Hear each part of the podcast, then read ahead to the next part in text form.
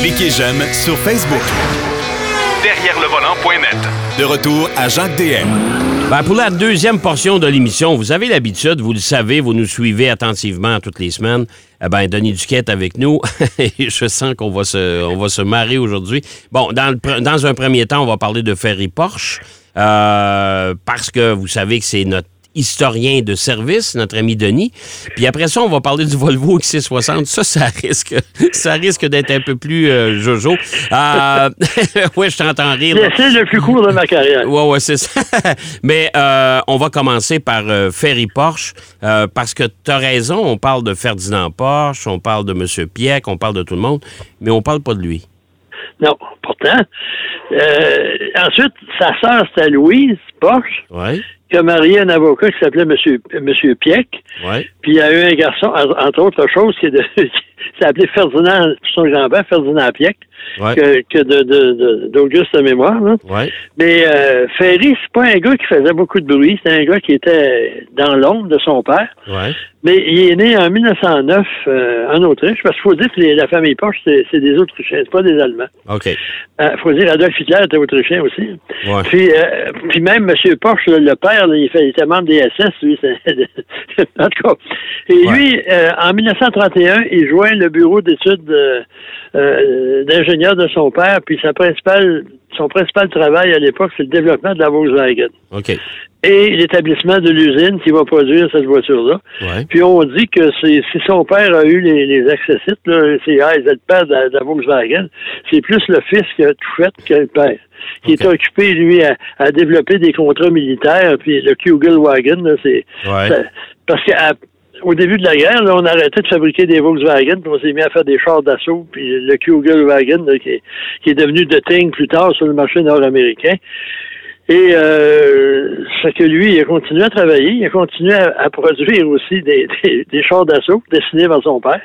Puis il a peut-être donné un petit coup de crayon à un ou l'autre. Après la guerre, la famille Porsche a été emprisonnée. Son père a été emprisonné en France. Ils n'ont ont jamais été accusés d'être des criminels de guerre. Pourtant, dans l'usine Volkswagen, c'était tous des prisonniers russes. Prisonniers de guerre russes, il y en avait à peu près une dizaine de mille qui travaillaient à produire ces, petites merveilles. Pour Son père lui a passé un an et demi en prison. Les Français l'ont arrêté. Ferry, lui aussi, a été emprisonné, mais il a payé la rançon.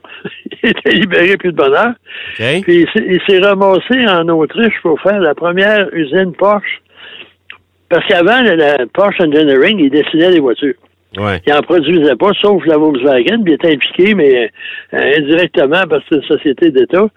Et euh, aussi, euh, père et fils, ils ont dessiné des magnifiques voitures là, Audi, Auto Union des, des années 30, les, bolides gris, là, silver. apparemment, Ferry aimait bien ça, les essayer lui-même, puis son père il a dit, ben là, tu vas te calmer là, on a besoin de toi derrière une tâche à dessin, là, puis si tu veux faire ça. Et ils ont, ils ont commencé, il a fait des ententes avec Volkswagen. Puis la première, les premières Porsche à 356, il y a plus de morceaux Volkswagen là-dedans que, que, de morceaux Porsche. Ben, c'est basé un peu sur la, la, la, fameuse coccinelle, la voiture ah du peuple, là. Mais, puis eux autres, ça a toujours été des voitures légères avec des moteurs de petite cylindrée et une fiabilité à toute épreuve. OK. Et c'est lui qui, qui, qui, qui, a été le maître d'œuvre de ça, parce que quand son père est revenu de prison, euh, apparemment, le stress, puis chez, chez euh, Renault, on l'a obligé à, dessiner une voiture inspirée de la coccinelle. C'est devenu la Renault 4, 4 euh, chevaux. Là. OK. Ouais. Puis après ça, il a été libéré puis retourné à, l'usine qui portait son nom, mais il a regardé ce qui avait été dessiné, ce qui avait été fait, puis il a dit il a dit j'aurais pas fait mieux, là, j'approuve tout ce qui a été fait, puis il est allé mourir sur ses terres. Puis Ferré a continué longtemps parce qu'il est mort en 1998. Il a, pris sa retraite, il a pris sa retraite au début des années 90. Donc, la 911, c'est la 914, c'est sous sa responsabilité. Parce que là, le problème, c'est que ça coûtait cher. Puis là, la 914, il voulait faire un auto abordable, vendu autant qui devait être initialement vendu par, par, par Audi, mais finalement, c'est retourné chez... Oui, puis c'était vendu, la 914-4. Ça, je peux t'en parler parce que j'en ai une. Euh, avec le moteur Vaux dedans, parce que c'était vendu. Tu achetais le 914.4 chez les concessionnaires Vaux ou tu achetais le 914.6 chez les concessionnaires Porsche. Parce que ça a toujours été une espèce de filiation, de cohabitation. Ouais, ouais, là. ouais, ouais, Mais tout à fait. euh, puis son neveu, euh, Ferdinand, Ouais. euh, a nettement contribué à la 911. là. C'est- on dit que c'est lui qui a dessiné le moteur euh, six cylindres à plat, le refroidi à l'air. Ouais. Mais euh, Ferry, il a toujours pris, euh, mis à l'avant des, des voitures à moteur arrière, euh, refroidi à l'air, euh, un peu ce qu'on connaît des Porsche aujourd'hui. Puis euh, il a contribué aussi à beaucoup d'autres designs. Puis ensuite, ils sont retournés à Zuffenhausen après un certain temps, qui était en banlieue là, de Stuttgart. Ouais. Puis euh, c'est lui qui était le maître d'œuvre. Puis moi, je me souviens, à un moment donné, je sais pas quelle année, au salon de l'auto de Francfort, il a pris sa retraite, ou il vient d'annoncer sa retraite. On l'a assis dans une voiture concept, Porsche. OK. Puis ils ont mis une toile par-dessus. Puis là, il enlève la toile, mon ferry est assis dedans. Là, il débarque, puis il regarde l'auto. Il avait l'air découragé. C'était laid, cette affaire-là. C'était épouvantable. puis c'est cette même année-là que Porsche avait annoncé qu'il allait à Indy. Oh mon la, Dieu, ouais. la teneur de l'annonce, c'était pour dire les Yankees ont voulu montrer comment ça se fait un char de course. Oh boy, OK. Et ça a été une catastrophe. Puis moi, euh, Bombardier, les Sidou, il y avait un dévoilement au, au port de Montréal, puis Bobby Hanser, le frère de Hall, était là. Ouais. Puis il commence à me parler de ça. Il dit Mon frère, je viens de parler à mon frère, c'est une catastrophe cette auto-là. Elle n'a pas de grippe, elle n'a pas euh, elle a rien qui marche. Puis là, je cherche le nom du gars, le, leur pilote euh, euh, euh, de, de Porsche là, pour les Ouais. courses. Là. Ouais. Euh, il s'est- il s'est tué d'un accident d'avion. Lui, il a demandé à Hall, il a de l'expérience. Puis lui, ils n'ont pas voulu l'écouter. Ils ont dit, ah, il est il commence à ramollir le, le- le chou, puis on va engager une autre personne. Ils ont engagé euh, l'Italien, là, euh, un pilote italien qui n'a jamais pu la qualifier la première année. OK. C'est toujours le dernier. Puis Théo Fabi. Puis après, il a réussi, mais ça n'a jamais marché, cette voiture-là. Puis euh, le pauvre Ferry, ben, lui, il est retourné euh, en Autriche, là, à Zellamzi. Il y avait une ferme, là, puis il est décédé là. OK. Puis il faut quand même, faut lui rendre hommage parce que c'est un gars qui a eu une influence extraordinaire. Et pendant tout ce temps, la famille Pieck, la, famille, la famille Porsche, au conseil d'administration de la compagnie, ils s'étaient à couteau tiré. Je me demande s'ils s'en prenaient pas aux mains. Euh, puis ils ont passé plusieurs administrateurs. Le gars dit Moi, je m'en vais, là, c'est une gang de capoter, ça. là.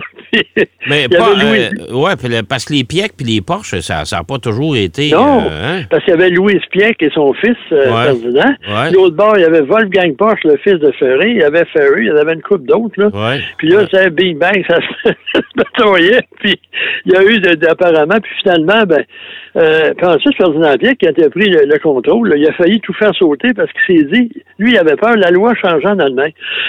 puis là, euh, la Deutsche Bank possédait euh, la majorité des parts de Porsche.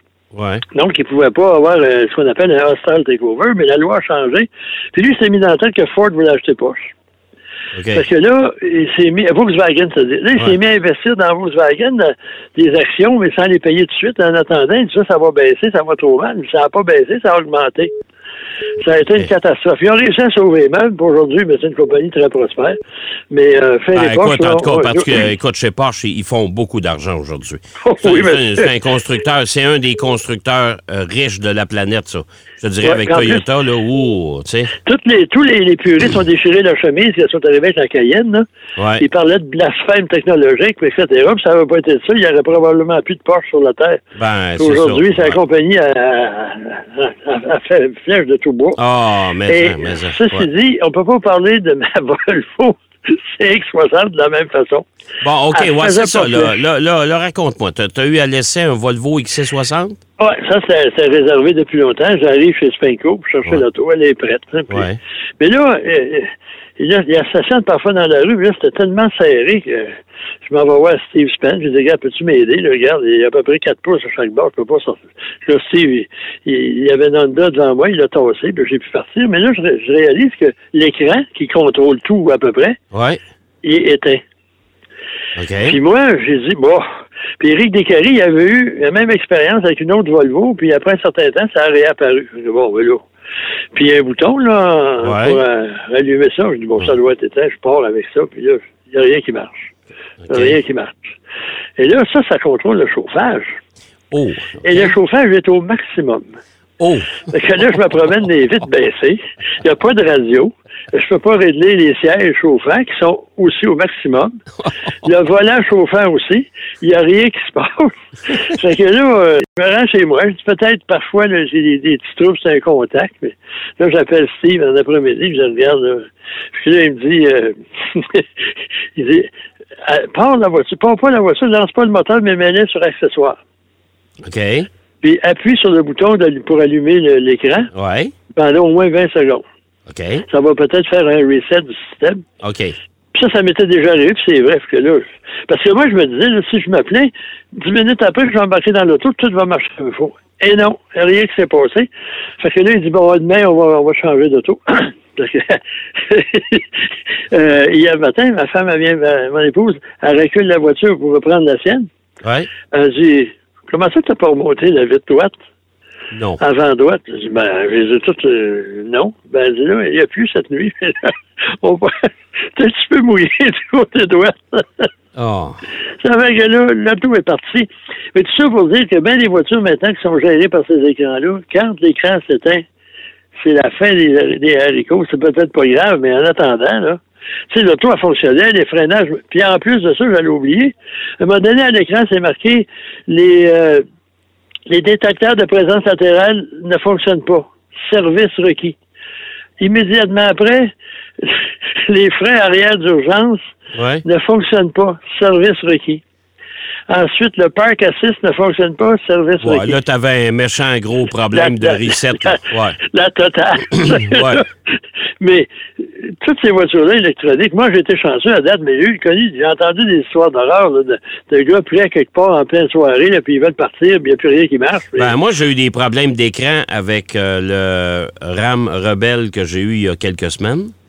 J'ai eu le Jeep Compass cette semaine, c'est arrivé à l'occasion. J'ai fait à peu près 15 km avec la caméra de recul.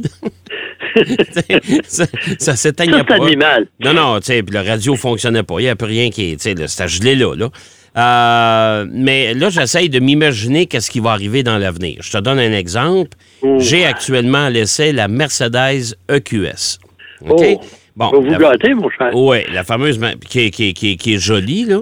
La voiture Euh, électrique mondiale de l'année, la voiture électrique de luxe mondiale de l'année. Tu à euh, ouais, mais quand. euh, mais euh, je sais pas si t'as- t'es déjà. Premièrement, euh, Mercedes a eu la, la- la bonne idée de, de nous prêter une voiture noire avec l'intérieur blanc.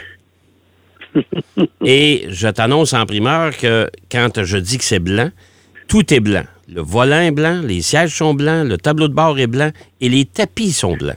Oh! Oh, fait que ça, ça impose quasiment de se déchausser avant de monter à bord de la voiture. Ça, oui, ça- ou des petites pantoufles, ou des petites Ouais. pantoufles quand tu vas chez le médecin, tu Ouais. fais ça pour Et quand, et quand tu lances la voiture, c'est-à-dire que quand tu pèses sur le fameux petit bouton euh, pour euh, de la, la démarrer, là, tu as l'immense écran qui fait tout le tableau de bord au Oui, complet. 33 pouces de long.